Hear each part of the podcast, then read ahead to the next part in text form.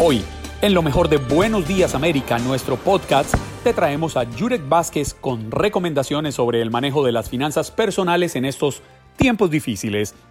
La doctora Edith Bracho Sánchez, médico pediatra, quien nos enseña acerca de la enfermedad que afecta a los niños que se recuperan del coronavirus. Una vez más, te contamos acerca de la supuesta fallida operación para secuestrar a Nicolás Maduro en Venezuela y sacarlo del poder. ¿Hay vida fuera de la Tierra? Jaime Maussan nos cuenta sobre los recientes videos de ovnis desclasificados por el Pentágono. Y, con broche de oro, cerramos el día de hoy con la participación de Raúl Peinbert, periodista y presentador de Noticias de Univisión, quien nos analizó la situación política actual. Pero bueno, los invito a que continuemos. Tenemos en este momento en línea a Jurek Vázquez. Jurek es un ciudadano cubano-americano, fundador, socio de Wall Street Business Academy, quien nos trae una serie de consejos de cómo conquistar el sueño americano. Creo que todos anhelamos algún día eh, una gran casa, algo de dinero, una serie de bondades que da este país y no todos lo logran. ¿Cómo hacerlo? Jurek, buenos días. Muy buenos días a ustedes y a toda la audiencia. Y te faltó un pequeño detalle decir en la introducción y es un férreo amante de la salsa. Ah, pero es que eso no me lo habían puesto a mí acá en las pistas.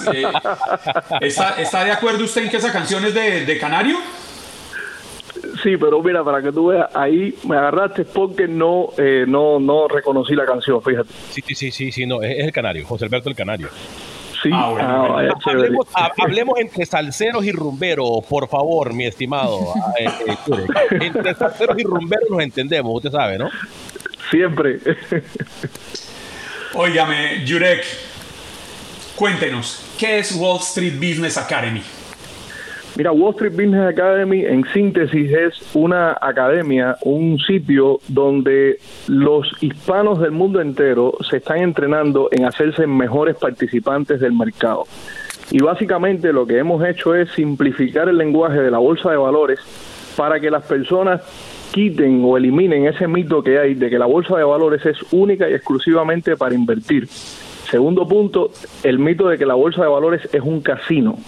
La bolsa de valores, la impresión de, que estamos recibiendo nosotros es que las personas están con demasiado escepticismo acerca de la bolsa de valores a raíz de las tantas historias negativas que se producen y a raíz de todo lo que vemos con la volatilidad en los mercados y tal, que las personas no la entienden. Sin embargo, como dice el dicho, a río revuelto ganancia para pescadores, pero tienen que ser pescadores que saben pescar. Entonces, la academia está enseñando a que las personas entiendan este lenguaje, sepan este lenguaje, cómo es que podemos nosotros basarlo en una eh, en una disciplina de la economía que se llama econometría, que es el arte de revisar escenarios pasados para poder predecir posibles eventos futuros. Y una vez que la persona entiende ese lenguaje, habiendo nosotros facilitado además el, lo que es la lectura de indicadores, la, el reconocimiento de ciertos y determinados puntos que nos ayudan a nosotros a anticipar tendencias, ¿cómo puede el pequeño empresario aplicarlo para su negocio y ayudarles a crecer a, convertirse en personas más relevantes, ayudarles a ver tendencias, ayudarles a que personas que no tienen acceso a cientos de, millones de dólares que estas compañías que están liderando el mercado están llevando diariamente puedan tener acceso a esos recursos y poder eh, convertirse en lo que nosotros eh, identificamos como la teoría de antifragilidad, ¿no? Y la teoría de antifragilidad no es otra cosa que algo que presentó eh, Taleb, este un, matemático fantástico que además era trader de la bolsa de valores, que él dice que según la, la, tecnología avanza, cuando eh, a medida que avanza la tecnología, más volatilidad se va a presentar en general en todo. Es decir, la tecnología se mueve mucho más rápido, la tecnología hace que las cosas sucedan a una velocidad mucho más violenta y se crea el nivel de caos en todos los sectores que nosotros conocemos como humanidad, se va a incrementar. Esa forma en que la tecnología incrementa este nivel de caos hace que si no creamos eh, estructuras que sean antifrágiles, es decir, que puedan sobrevivir al caos, que puedan beneficiarse del caos, pues entonces se nos va a hacer más difícil sobrevivir. Y eso es lo que ha pasado en esta crisis, que de repente se ha destapado una pandemia, esa pandemia ha destapado una serie de, eh, de cosas, una serie de efectos que aquellos negocios que no tenían los conceptos antifrágiles bien establecidos son los que no han podido sobrevivir ahora. Entonces, ese es el objetivo de la academia. La academia es ayudarte a sobrevivir a los nuevos eh, sistemas de, a la nueva economía, ayudándote a entender los nuevos sistemas de antifragilidad a través de la bolsa de valores y cómo tú puedes beneficiarte con ellos. Yuri, eh, dicen que el conocimiento de cómo manejar la bolsa de valores es el éxito a una libertad eh, y es el primer paso a una libertad financiera. Pero muchos de nosotros eh, tenemos la, el pensamiento de que entrar en el mercado de la bolsa de valores o entrar en esto que es intercambio de acciones, etcétera, es muy complicado. Tú como experto y como mencionas la econometría, como experto, ¿qué le pudiese recomendar a aquellos que de una u otra forma le huimos a la bolsa de valores por lo complicado que parece ser, eh, pero que al mismo tiempo tú nos dices que es eh, uno de los pasos principales para la libertad financiera y no es tan difícil como aparenta? Mira, como dice Alejandro Sanz, lo más peligroso que tiene la vida es vivirla. O sea, el,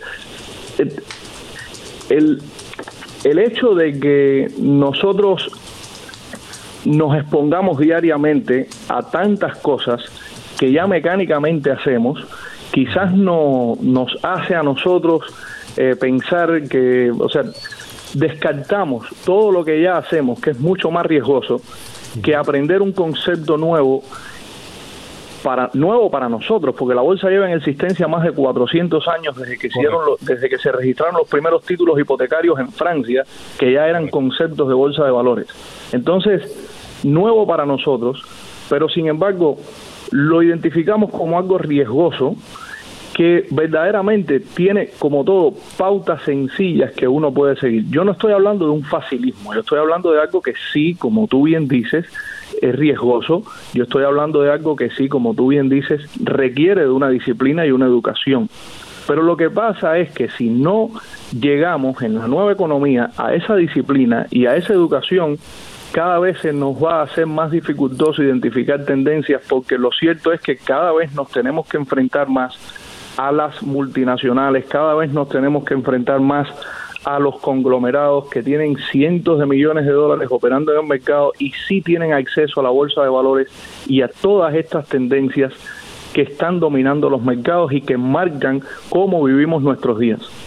Entonces, ya no, se, ya no es una cuestión de que la bolsa de valores es algo que tengo o no la opción de, de aprender, no, ya es una cuestión de que la bolsa de valores mueve tu economía, quieras tú o no, y va a tener un impacto en tu bolsillo, quieras tú o no, y deberíamos aprender ese lenguaje como mismo se nos ha instituido aprender a leer y escribir. Hola Yurek, oye, yo te quería, bueno, te quiero preguntar, yo estoy desde México, ¿yo podría invertir en la bolsa de Estados Unidos desde México poco dinero? Sí, esa es una de las ventajas que tiene la bolsa de valores. Una de las ventajas que tiene la bolsa de valores es que yo con mi computadora y una conexión a Internet puedo invertir desde cualquier lugar del mundo. Pero ojo con esto y quiero hacer una aclaración. Cuando yo hablo de entender la bolsa de valores no es nada más para invertir, porque estamos hablando también de acceso a datos de más de 15.000 compañías, acceso a datos de los principales índices del mercado donde yo sé lo que va a pasar con el petróleo, puedo anticipar tendencias con el oro. Y cuando hablamos de petróleo y de oro, estamos hablando de comportamiento de mercado, estamos hablando de cómo los inversionistas están moviendo su dinero. Por ejemplo, el oro es un activo de refugio. Si yo veo que muchas personas están comprando oro, quiere decir que de alguna manera los inversionistas que mueven el mercado están tratando de refugiarse de algo. Y yo puedo anticipar con ese movimiento de refugio que algo negativo se puede estar cuajando en la economía y yo puedo, si soy un dueño, si soy dueño de pequeño negocio, o si estoy a punto de comprarme un auto nuevo, o si estoy a punto de comprarme una casa, yo observando eso puedo decir, déjame no comprar la casa ahora, o déjame no comprar el auto nuevo ahora, porque algo está pasando en el mercado que los inversionistas que tienen acceso al lobby de gobierno, que tienen acceso a información que nosotros no vemos, están buscando refugio. Entonces, la bolsa de valores no es nada más para invertir. Tú desde México puedes, leyendo las tendencias, identificando cómo se mueven los activos, tú puedes tomar decisiones importantes en México, en tu comunidad local, en tus finanzas personales, nada más que entendiendo lo que está pasando en la bolsa de valores. Entonces, ni siquiera es eh, una cuestión de que necesites invertir para beneficiarte de entender la bolsa de valores.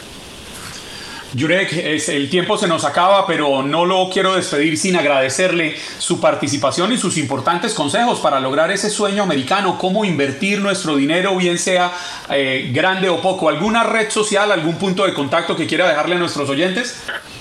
Lo más rápido es en, en, Instagram, pueden entrar a través de arroba Jurek Vázquez a lo que es Instagram y a Wall Street Business Academy pueden entrar directamente y pueden leer toda la información. Yo les agradezco a ustedes porque estamos creando conciencia en la comunidad hispana, nosotros somos arriesgados, nosotros abandonamos nuestras, o sea, nuestras raíces, abandonamos nuestro país, abandonamos nuestra tierra con tal de llegar a un nuevo lugar, aprender nuevas cosas y prosperar para nuestra familia.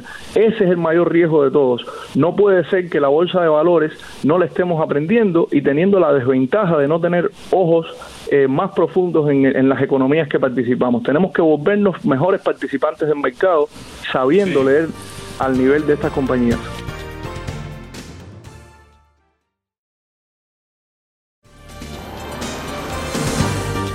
Óiganme, Alex, Andrea, tenemos ya en la línea a la doctora Edith Bracho Santos, Sánchez, perdón, doctora Edith Bracho Sánchez, ella es médico pediatra y resulta que nos va a hablar de un tema que es bastante importante, especialmente en estos días de la pandemia del coronavirus, cuando venimos registrando el incremento de niños que han sido diagnosticados por coronavirus, pero que además están sufriendo una enfermedad llamada Kawasaki. Solamente para que ustedes entiendan, en Nueva York más de 60 niños han sido hospitalizados con síntomas de la enfermedad Kawasaki y al menos tres de ellos, lamentablemente, tenemos que registrarlo, han fallecido. Doctora Edith Bracho, buenos días.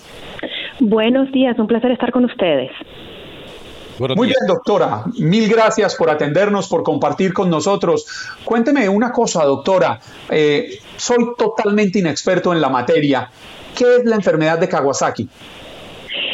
Sí, bueno, te cuento que primero lo que estamos viendo creemos que es una enfermedad nueva, un síndrome nuevo que se parece al Kawasaki en muchos sentidos, pero no es exactamente Kawasaki. Lo que sucede es que el sistema inmunológico reacciona de una forma desproporcionada a el COVID-19. Lo que estamos viendo es que los niños tienen COVID-19 y dos, tres semanas después, a veces hasta después de eso, están desarrollando una inflamación eh, pues muy pronunciada y esta inflamación está causando daños a sus órganos y están presentándose ya muy enfermos a nuestras salas de emergencia. Doctora, doctora, algunos de los síntomas que se han reportado son eh, fiebres altas eh, e inflamación en la piel, eh, como, como lo podemos leer en los informes. obviamente no somos expertos en salud. ¿Cuáles son los síntomas que usted recomienda a los padres de familia estar al pendiente y por qué esto parece ser una enfermedad regional que solamente se ha reportado en algunos, en alguna, por ejemplo, en Nueva York y no en otras partes de Estados Unidos. Sí, bueno, el mensaje a los padres es primero y principal que la gran mayoría de niños que contraen el COVID-19 tienen síntomas muy leves y se recuperan sin ningún tipo de problema. Yo los he visto, los he tratado. Estamos hablando de muchísimos niños y son muy pocos todavía si nos ponemos a ver los que están desarrollando esta complicación. Entonces, el porcentaje es bastante bajo, así que que no cunda el pánico. Pero ya hablando un poquito de los de los síntomas, ¿no? Lo que estamos viendo es que los niños se ven enfermos. O sea, este no es un niño que está con una fiebrecita, una tosecita. No, estos son niños que se ven mal, se ven enfermos, tienen una fiebre alta que les dura más de cuatro días tienen un sarpullido en la piel que es, es obvio, tienen los ojos muy rojos, tienen dolor abdominal. Entonces, si están viendo los padres en casa una fiebre que no se les quita a los niños, están viendo estas señales y hay algo que ustedes sienten que no está bien, llámenos. Y con respecto a lo que me preguntabas de por qué en Nueva York, eh, en Nueva York nos han pedido que reportemos estos casos. Entonces, yo sí creo y he visto reportes de que se están empezando a, investigar en otros estados. Lo que pasa es que en Nueva York ya por mandato tenemos que reportar cada uno de los casos que vemos. Entonces, yo creo que por eso y Nueva York pues ha sido afectado de una manera mayor y, y antes que el resto de los estados. Juan Carlos. Sí, eh, Alex, eh, doctora, eh, ¿esta enfermedad está afectando solamente a los niños o los adultos también estamos expuestos? ¿Qué está sucediendo? Jorge, lo sabes que eso es muy interesante es una de las cosas que todavía no entendemos 100%, ¿no? Estamos eh, pues estudiando esta enfermedad, llevamos nada más un par de semanas siquiera notando, la verdad, siquiera notando que existe, pero sí se está viendo, hablando con mis colegas internistas, mis colegas que están tratando a los adultos en las salas de emergencia, ellos también ven inflamación relacionada al COVID-19, lo que pasa es que en los adultos la inflamación se manifiesta de otras formas, están viendo, por, por ejemplo, coágulos en la sangre y otras complicaciones de la inflamación. En los niños, en los adolescentes, lo que pasa es que los vasos sanguíneos son un poquito distintos. Eh, esta es una inflamación que lleva a una vasculitis, se llama vasculitis, inflamación de los vasos sanguíneos, que son distintos en los niños, pero otra vez nos falta mucho por aprender sobre esta nueva enfermedad, este nuevo síndrome. Doctora Edith eh, Bracho Sánchez, eh, Juan Carlos lo, menciona muy bien, a los menores de edad y hasta el momento no tenemos estudios que indiquen que los adultos estamos expuestos a esta enfermedad Kawasaki o como se le quiera llamar a lo que están investigando en la actualidad. Obviamente la preocupación es que tal como el COVID-19 no hay una vacuna o no hay una medicina para esto. Eh, tengo entendido que este es un gran problema, doctora, o si hay forma de contenerlo o prevenirlo. Sabes que dentro de todo, gracias a Dios, sí tenemos una forma de tratarlo, porque como hablábamos al principio, se parece mucho a la enfermedad de Kawasaki que tenemos eh, como pediatras experiencia ya tratando. Entonces, lo que hacemos es que cuando vienen los niños, les damos una cantidad de líquidos, ¿verdad? Para, para resucitarlos un poco. También les damos a veces esteroides para bajar la inflamación y les damos algo conocido como inmunoglobulinas, que son anticuerpos. Igual, es, es todo tratando de bajar la inflamación. Se hacen varias cosas al mismo tiempo, o sea, esto no es algo que nos ponemos a, a esperar, a ver, a monitorear. No, llegando el niño con estos síntomas, lo tratamos de una forma bien agresiva y, suena, suena un poquito traumático y suena un poquito como, como exagerado y fuerte, pero les cuento que los niños que hemos tratado de esta manera, la gran mayoría se recupera. Obviamente, eh, tres muertes son tres eh, que, que están de más, ¿no? O sea, lo que queremos es cero, eh, pero la gran mayoría de los niños se recupera con este tipo de tratamiento.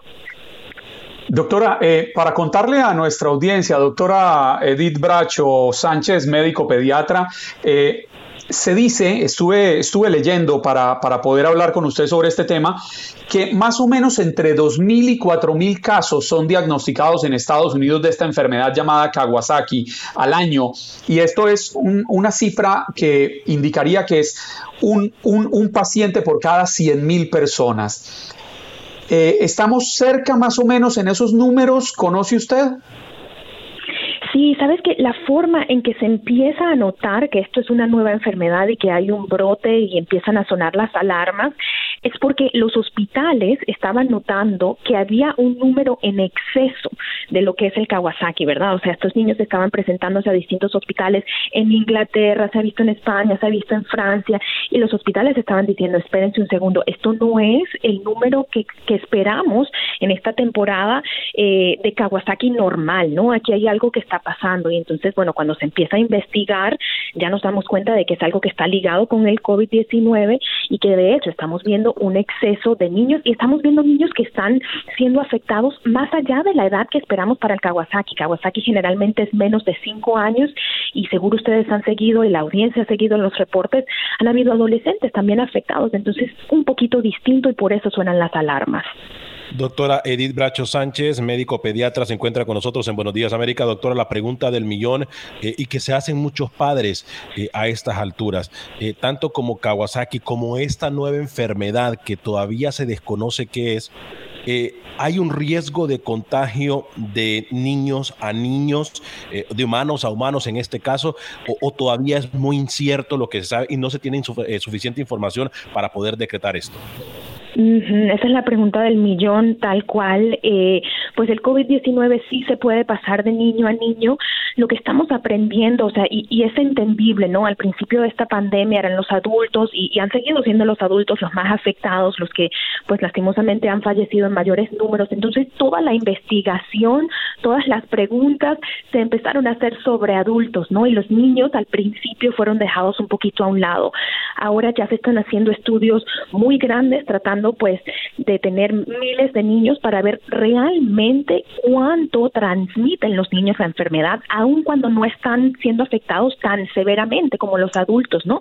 Pero tenemos que entender y todavía no lo sabemos qué tanto lo transmiten ellos. Entonces, pues de pronto podemos tener otra conversación una vez que tengamos estos datos y estas cifras. Lamentable, lamentable esta situación que están enfrentando nuestros niños. Alex, por favor, prosigue. Sí, perdón, pero para, para evitar un poco de confusión, eh, eh, doctora, eh, estamos hablando del COVID, ¿no? De la, de la transmisión del COVID, pero ¿qué pasa con esta nueva enfermedad que ustedes están investigando en la actualidad? ¿Se puede contagiar de niño a niño? Pues hasta lo que lo que sabemos ahorita no, en el sentido de que es una enfermedad que viene después del COVID, o sea, una es una inflamación, una reacción del sistema inmunológico que pasa semanas después. La gran mayoría de los niños ya se han recuperado y ya no están transmitiendo el COVID-19 para el momento que se presentan con estos síntomas, entonces en teoría no, pero siempre va a haber la excepción del niño que todavía tiene el virus activo, ¿no? Entonces igual hay que andarnos con cuidado. Doctora, mi hijo menor tiene 12 años. ¿Cómo determino que puede estar sufriendo esta enfermedad? Sí, que, Dios no lo quiera, ¿no? Pero si él llegara a sufrir de esta enfermedad, lo que pasaría sería que tuviera una fiebre alta que le duraría ya cuatro o cinco días. Yo siempre digo, le digo a mis pacientes, si ya vamos llegando al día tres de fiebre, llámenme, llámenme porque quiero saber qué es lo que está sucediendo en casa. Eh, y notarías pues eso, que tiene, que se siente mal, que está decaído, que tiene sarpullido en la piel, dolor abdominal, ojos rojos, ganglios inflamados, y él, y él lo notarías que está enfermo, que hay algo está, que no está bien. O sea, esto no es una cosa leve que se nos va a escapar, ¿no? Esto es algo que se nota. Doctor Edith Bracho Sánchez, médico pediatra, muchísimas gracias por su tiempo, por atender esta llamada de Buenos Días América y sobre todo por solucionarnos tantos interrogantes alrededor de esta extraña enfermedad que está apareciendo en nuestros niños en medio de esta pandemia y que se suma a las preocupaciones que ya tenemos. Muy amable por su tiempo. No, gracias a ustedes. Un millón de gracias por informar.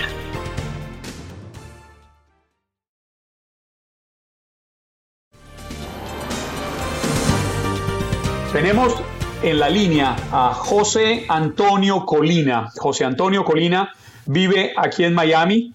Es uno de los líderes venezolanos eh, de la oposición aquí en Estados Unidos, aquí en la Florida, y que está bastante preocupado por la situación que enfrenta Venezuela. Y es que resulta que el presidente Nicolás Maduro denunció, que la, denunció la operación Gedeón y la cataloga como un intento de incursión fallido por parte de Estados Unidos a la nación eh, venezolana. José Antonio Colina, muy buenos días, gracias por estar en Buenos Días América. Bueno, buenos días, muchas gracias por la invitación, un placer estar con ustedes. José Antonio, ¿cómo ve usted esta situación? Bueno, realmente la veo bastante complicada. Pienso que el régimen de Maduro, eh, que todo el mundo sabe que es un régimen que usurpa el poder y está acusado de narcotráfico, lamentablemente utilizó una operación que había estado infiltrada desde hace algún tiempo para, obviamente, poder respaldar eh, lo que siempre he dicho, que hay una intención de derrocarlo, de sacarlo por la fuerza y culpar, obviamente, a los Estados Unidos y a Colombia, que para él son sus enemigos más cercanos. Eh, es lastimoso que esta operación, que sin duda eh, contaba con la participación de, de ex militares venezolanos, pues eh, lamentablemente fue utilizada por la dictadura para poder uh, sustentar esas acusaciones que siempre hace y el saldo que tenemos hoy es una gran cantidad de personas eh, asesinadas, en este caso ocho funcionarios militares y una, otro tanto pues detenidos, unos 43 funcionarios que hasta el momento han sido capturados supuestamente por haber participado en esta operación. José Antonio, eh, la pregunta del millón es, y usted lo menciona muy bien, todas las acusaciones que tiene el gobierno eh, de Maduro. Eh, la pregunta del millón es, ¿cómo siguen estas teorías de conspiración, estos delirios de persecución por parte del gobierno venezolano, si se le puede llamar de esta forma, sabiendo la precisión que tiene el gobierno estadounidense en sus operaciones militares? Lo hicieron con Panamá, lo hicieron en Irak, y la historia no nos engaña, nos dice la, la precisión que tienen los militares estadounidenses cuando tienen que enfrentar una misión como esta. Eh, ¿No cree usted que va mucho más allá de lo que se le puede llamar una novela por parte del gobierno de Maduro? Bueno, mira, realmente pienso que estas ah, estas conspiraciones que él constantemente delata o expone, lo hace más, es para mantener a la poca base que le queda en Venezuela. Él no hace esto con miras a que la comunidad internacional le vaya a creer porque él sabe que nadie lo reconoce. Lo hace para tratar de aglutinar a sus seguidores, tratar de aglutinar a los elementos de la Fuerza Armada que en este momento eh, son los que lo sostienen en el poder y que cuando ven que pueden ser víctimas, en este caso, como él lo plantea, de una agresión externa, de, aglutinarse en torno a él. Eh, yo no lo veo descabellado, de hecho el régimen castrista lo hizo durante 60 años y no hay que olvidar pues que esta tiranía eh, está básicamente manejada, asesorada y dirigida por los, por los cubanos castristas, así que mm, lo veo como una operación más para tratar de aglutinar una base de cada día es menor y sobre todo para ver quiénes son leales dentro de la Fuerza Armada, sobre todo en este momento cuando hay recompensa por su cabeza y él está acusado de ser... Eh, de haber participado en actividades de narcotráfico en los Estados Unidos. José Antonio, entiendo que usted fue militar en Venezuela hace ya bastantes años. Sí, es correcto. Yo era militar de, Venezuela, era teniente de la Guardia Nacional. Mis compañeros de promoción en esta, eh, ahorita, en este año, ascienden a generales de brigada. O sea, que yo sería general de brigada si me hubiese quedado dentro de la Fuerza Armada. José Antonio, ¿fue mal preparada esa fallida operación que más bien parece un mal guion de una película de Hollywood? No, sin duda alguna, no solo fue mal preparada, fue mal preparada, mal estructurada, mal manejada desde el punto de vista táctico, operacional, militar y comunicacional. Eh, fue un completo desastre lo que se hizo allí.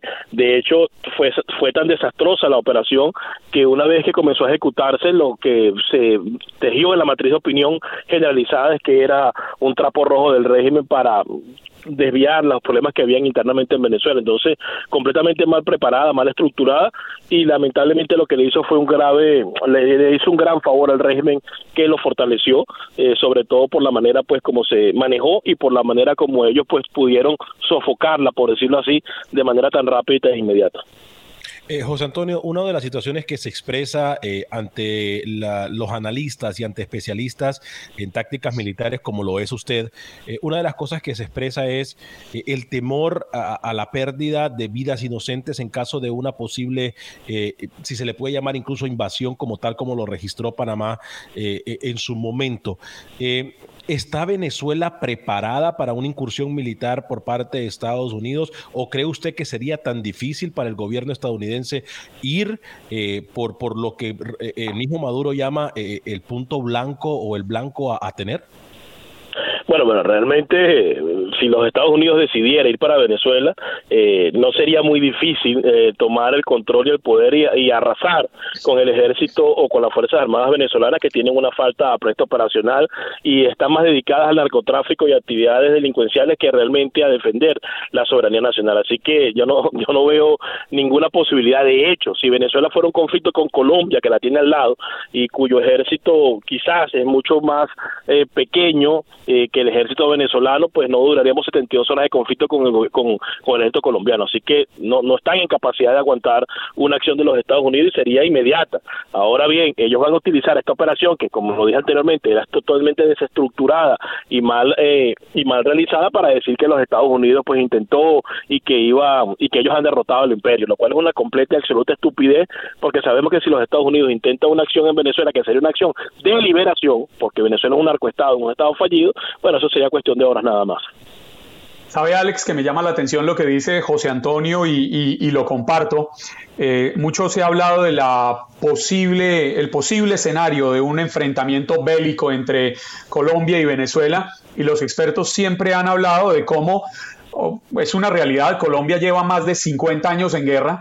Eh, los pilotos colombianos, después de los pilotos estadounidenses en el continente, son los que más horas de vuelo tienen en combate aéreo real en, operaciones militares reales, no son, no son de entrenamiento. Y, por eso es que siempre han dicho que Venezuela ha tratado de mantenerse un poco distante de entrar en un conflicto con Colombia. José Antonio, mi siguiente pregunta. Esto demuestra que podrían intentarse más veces la captura de Nicolás Maduro de, para desmontar este régimen, ahora que tenemos una recompensa de Estados Unidos de 15 millones de dólares por él? Bueno, no te quepa la menor duda que el hecho de que esta operación haya fracasado porque estuvo mal ejecutada no quiere decir que no se vaya a repetir. Aquí van a haber tantos intentos como sea necesario hasta que se logre la captura de Maduro y se enviado a los Estados Unidos y hasta que alguien pueda cobrar la recompensa. Eh, ya la semana anterior a la operación Gedeón había un grupo de militares de la Guardia Nacional eh, haber intentado tomar un parque de armas y liberar a los presos políticos en Ramo Verde. La semana que viene vendrá otro movimiento y la otra arriba otro movimiento hasta que alguno tenga éxito. Eso está garantizado y tu es muy apropiada. Aquí esto se va a repetir hasta que Nicolás Maduro sea entregado a las autoridades norteamericanas. Eh, usted que es un experto eh, en tácticas militares, mi estimado José Antonio, eh, ¿por qué cree usted que a pesar de lo que nos mencionó al inicio de su participación, a pesar de todas las demandas que tiene el gobierno de, Nicolás Maduro, ¿por qué ha tardado tanto? vamos a seguir con esta teoría de conspiración que tiene Maduro para tratar de entender o tratar de ver si tiene lógica. ¿Por qué cree usted eh, como especialista militar, ¿por qué cree que Estados Unidos está esperando o ha tardado tanto en, en retenerlo, en, ponerlo en prisión, si de verdad hay una orden en contra de él?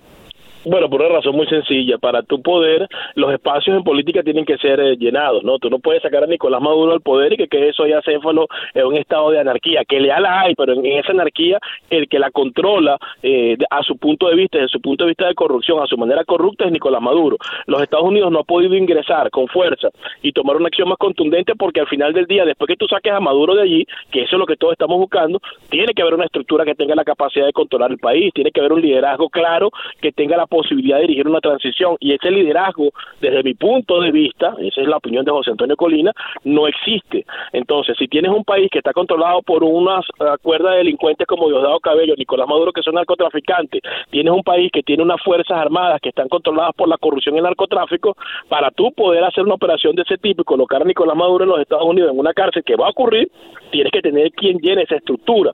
Eh, lamentablemente, pues desde mi punto de vista no lo hay, pienso que van a salir unos liderazgos emergentes que van a tener la capacidad para llenar esa estructura o para llenar ese vacío y entonces ahí los Estados Unidos pueden actuar. Porque si hace eso en el chavismo hay suficientes elementos delincuentes eh, pero no de tan mayor calado que saliendo Nicolás Maduro se pueden apoderar del poder entonces sería más de lo mismo entonces pienso que bajo esa premisa y las experiencias que han tenido en Afganistán y en otros países eh, los Estados Unidos no va a actuar de manera contundente hasta que no tenga una figura o unas figuras que puedan llenar ese vacío de, de, manera eficiente y eso hasta el momento no existe. José Antonio, muchísimas gracias por su tiempo, por atender a Buenos Días América. Muchísimas gracias por la invitación, siempre un gusto compartir con ustedes. Hasta luego.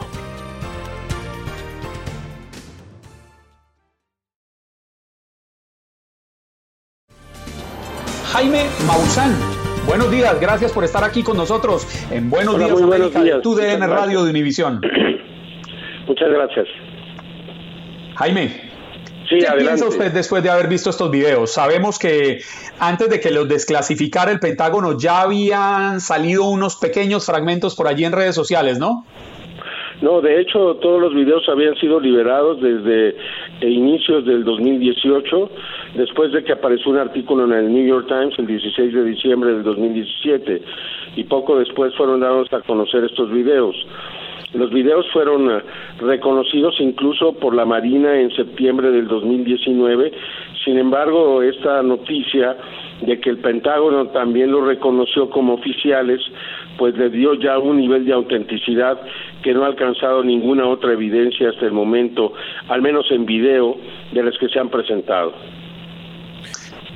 Eh, Jaime, eh, le saluda Alex Vanegas con, muchísimo gusto. Eh, sí, Alex. Que, que, somos curiosos a este tipo de noticias y que seguimos su carrera, seguimos su trayectoria. Sabemos que usted es un experto en la materia. ¿Por qué cree que ha tardado tanto en, reconocer que existen este tipo de situaciones o, o situaciones de objetos no identificados, voladores no identificados, y se dé a conocer hasta ahora? Usted lo viene diciendo desde hace mucho tiempo. Bueno, tendríamos que irnos a los orígenes cuando se decidió mantener esta noticia en secreto, allá por 1947, después de que se recuperaron al menos tres naves en diferentes lugares en el estado de Nuevo México, y desde entonces se decidió que este fenómeno no era peligroso, eh, que no estaba realmente afectando la seguridad de los Estados Unidos, pero que sin embargo podría generar pánico entre la población, como lo había sugerido la presentación de la, radionovela La Guerra de los Mundos, que fue presentada el 30 de octubre de 1938.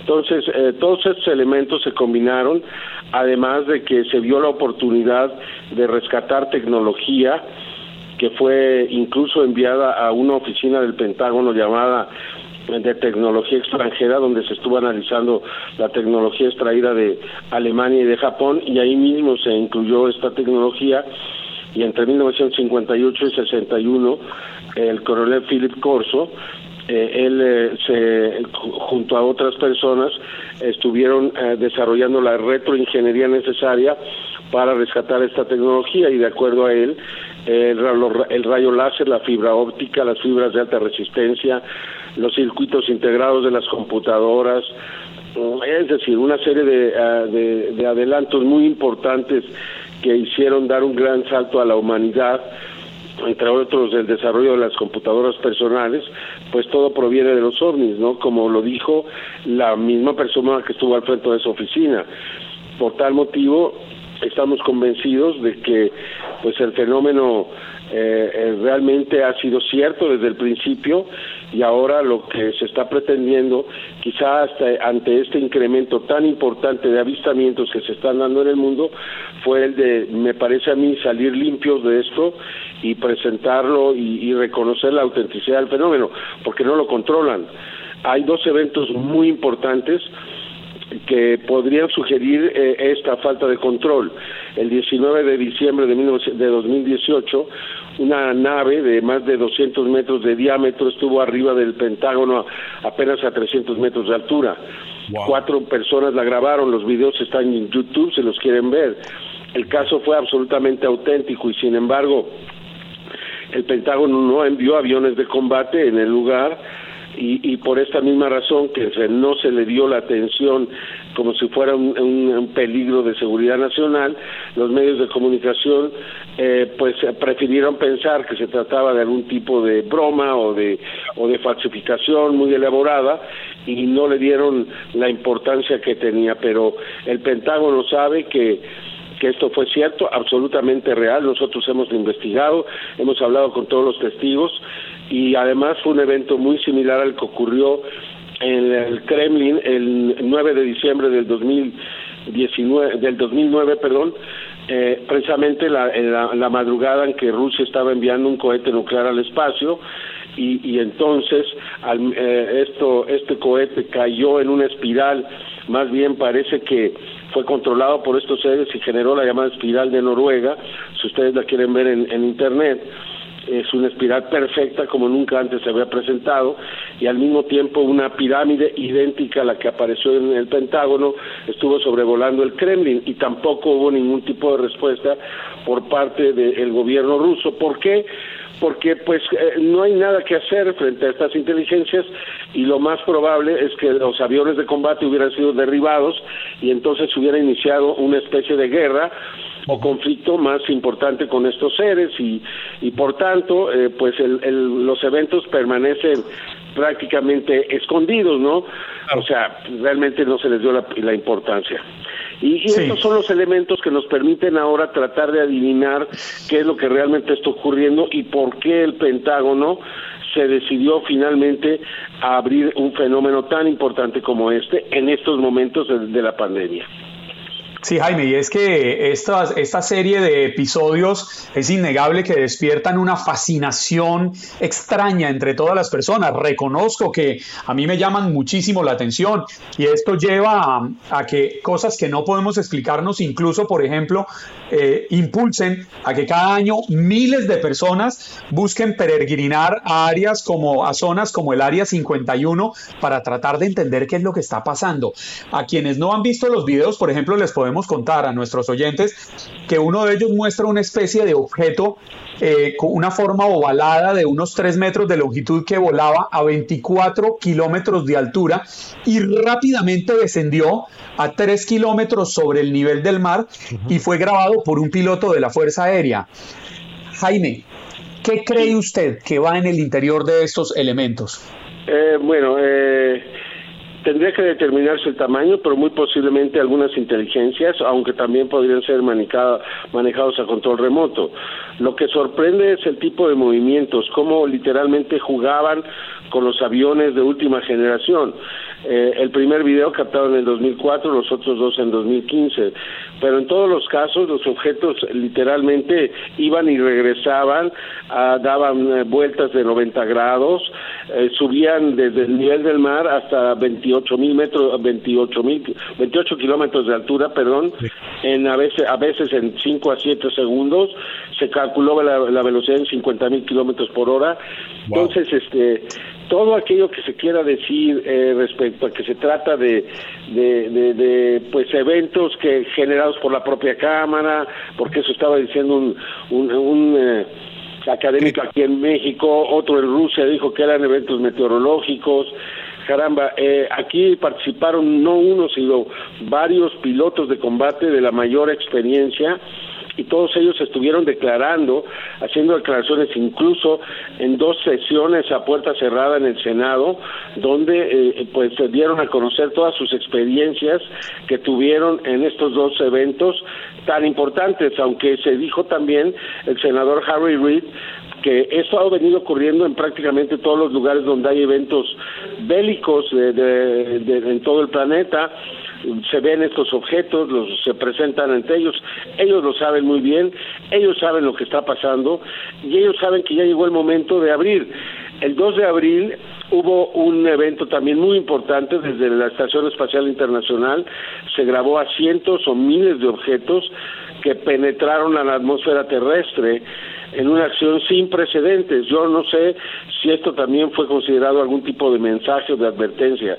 ¿no? Pero eh, creo que eh, pues estamos viviendo un momento extraordinario y yo creo que pasando esta pandemia, quizá uh, si hay especialmente un cambio de liderazgo en los Estados Unidos, pues se va se van a abrir muchas cosas en los próximos años. Yo no tengo la menor duda de que una de las cosas buenas que va a salir de esta terrible experiencia que estamos viviendo es una nueva humanidad una humanidad más sensible, más apegada a su planeta, una humanidad también que seguramente si se da a conocer esta información va a estar también con una gran ilusión y esperanza de iniciar una comunicación con otras inteligencias. Creo que los grandes cambios se aproximan y creo que va a ser muy emocionante poderlos vivir. Jaime, tenemos muy poco tiempo para ir a la pausa y usted sabe cómo funciona esto de la radio, pero eh, a nivel personal, eh, hay mucho incrédulo en cuanto a esta materia. ¿Qué siente Jaime Maussan en este momento cuando él puede sentarse y decir, ya ven, se los vengo diciendo desde hace mucho tiempo? ¿Qué siente en este momento a nivel personal? Conocemos el profesional, pero a nivel personal, ¿qué siente Jaime Maussan? Mira, con toda humildad, con mucho respeto, a mí me, dan, me da pena, me da pena que las gentes, este, se mantengan cerradas ante algo que es tan evidente y tan claro. Simplemente no querer aceptar las cosas por mantener una posición o mantener una posición pseudocientífica porque no tiene nada de científica, el negar algo que ha visto tanta gente y donde hay tantas evidencias, pues que a mí yo lo único que le haría que les invitaría a que se pongan a investigar y entonces van a descubrir que pues todo lo que se ha venido diciendo es verdad, al menos en mi caso. Tenemos que comprometer a Jaime, Juan Carlos, porque con Jaime uno se puede sentar a hablar. No. Se puede sentar a hablar por horas y horas y horas. Y uno mira sus videos. Ah, hay, que echarle, hay que echarle un vinito a la conversación. No, y uno mira sus videos, incluso en Tercer Milenio, en la página de YouTube, y, realmente uno se queda como. cada Entre más videos mira, uno se queda con más, pero más eh, con la boca abierta. Y eso es muy bonito aprender de lo que realmente saben. Jaime, se nos acabó el, tiempo, pero muchísimas gracias por estar con nosotros.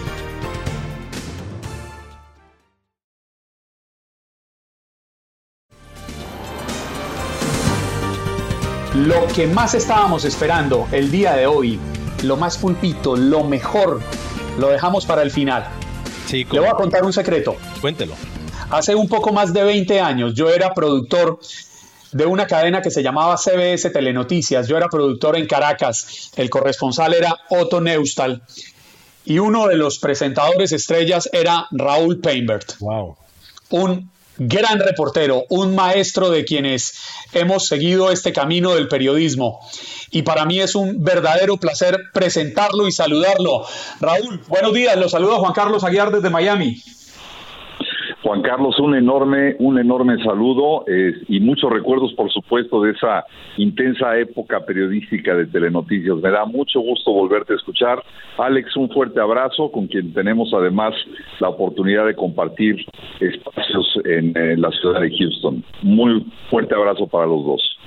Fuerte abrazo, mi estimado Raúl. Y para aquellos que no conocen a Raúl Peinber, obviamente lo miramos en la pantalla y nos encariñamos con, con, su carisma, con su profesionalismo, pero lo puedo decir yo sin ningún tipo de política ni nada. Raúl Peinber es un total caballero, uno de los caballeros de la radio y televisión, uno de los caballeros en los medios de comunicación hispano y a quien yo tengo mucho respeto. ¿eh? Así que Raúl, para mí es un gran honor que nos acompañes esta mañana en Buenos Días América. Muchas gracias, Alex. Eh, realmente con un gusto enorme de poder eh, compartir eh, a través de la radio estos, estos espacios. Óigame, Raúl, llevamos toda la mañana preguntándole a nuestros oyentes, ¿qué piensan de que el vicepresidente Mike Pence no se haya sometido voluntariamente a una cuarentena luego de que su asistente, su asesora de comunicaciones, Katie Miller, diera positivo en coronavirus. Y quisiera trasladarle la pregunta a usted. Bueno, eh, Juan Carlos, definitivamente eh, aquí estamos viendo, hay, hay un refrán muy eh, popular y muy sabio además, que es el de predicar con el ejemplo. Entonces, si por un lado tenemos señalamientos muy claros por parte de las autoridades y fundamentalmente de los especialistas médicos, que son quienes deben marcar la tónica en este tipo de situaciones de emergencia, en este tipo de crisis de salud o pandemias eh, que nos afectan, realmente no puede entenderse esta negativa, por un lado, del presidente a una, no usar eh, mascarilla. Eh, lo vimos ayer claramente en la conferencia de prensa que ofreció en la Casa Blanca, en donde vemos a, todo un grupo de periodistas, incluso de personal, de gentes de su staff, totalmente cubiertos y tomando ciertas medidas de distanciamiento, y a un presidente que nuevamente no predica con el ejemplo, eh, no utilizando fundamentalmente el cubrebocas. A un vicepresidente que se niega, a pesar de los hechos, o al menos en su retórica política, a practicarse una prueba de detección del coronavirus.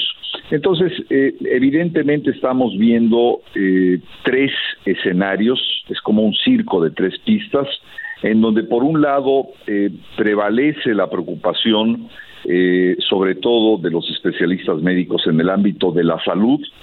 Por otro lado, el ámbito político en un año en donde habrá de determinarse o no la posibilidad de reelección del actual presidente y de su administración.